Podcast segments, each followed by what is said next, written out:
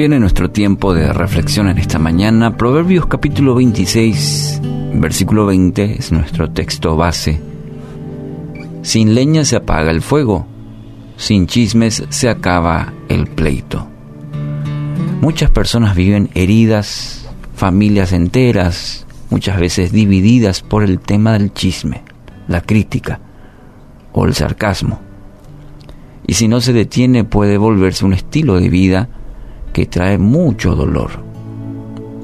Buscando un poco la definición pleito. Dice enfrentamiento o discusión entre dos o más personas por diferencia de opiniones o de intereses.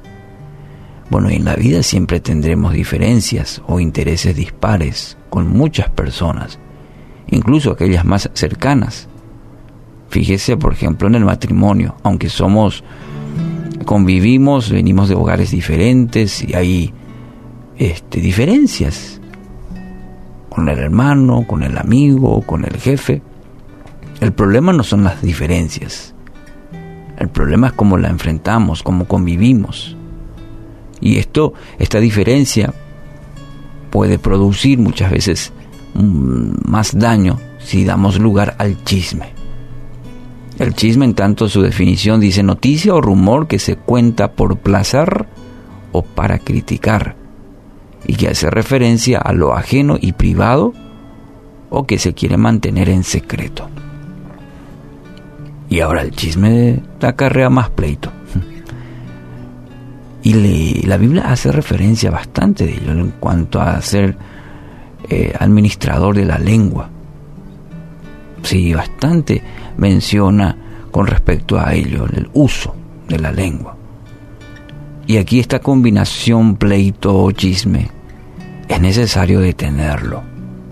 ¿Cómo puede hacerlo?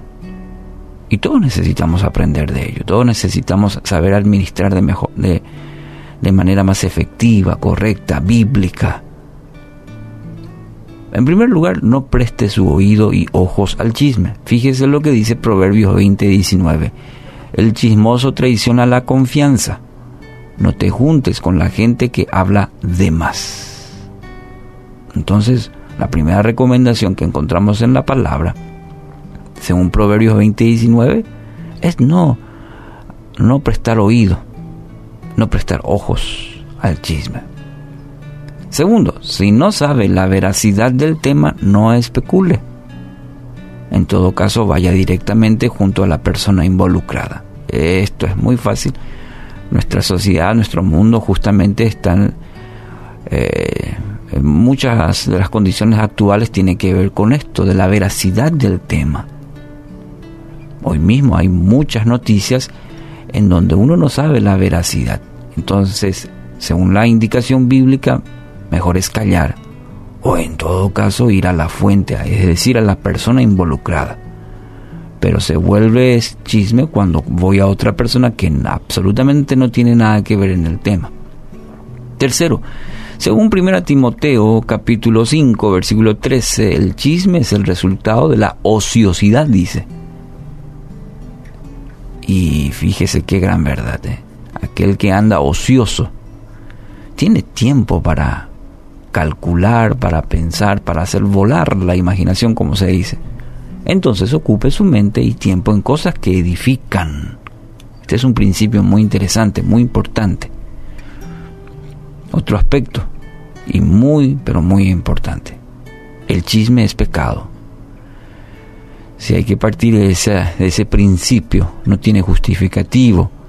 Todos de alguna manera estamos expuestos a ello. Y según Santiago 3.2, dice todos fallamos mucho. Si alguien nunca falla en lo que dice es una persona perfecta.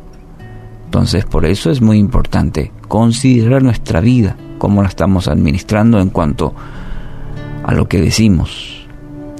Dice Efesios 4:29, no salga de vuestra boca ninguna palabra mala, sino solo a la que sea buena para edificación según la necesidad del momento, para que imparta gracia a los que escuchan. Si tuviéramos en cuenta esta recomendación del apóstol Pablo, nos evitaríamos mucho dolor y también a mucha gente de nuestro entorno. Si la palabra que sale de nuestra boca sea para que edifique, que construya, y según la necesidad del momento, no estar desparramando por a diestra y siniestra, sino impartir gracia, que nuestra boca, todo lo que salga, los que escuchen, sea de edificación. El chisme emite, emite un veneno triple, ¿sabe por qué? Porque hiere al que lo dice, al que lo escucha y a la persona de quien se habla. Así lo dijo Charles Spurgeon y es un principio muy, muy interesante. Así que hoy pida a Dios que guarde su corazón, que guarde su mente, sus labios y sus oídos, que le conceda la sabiduría al hablar y saber qué escuchar.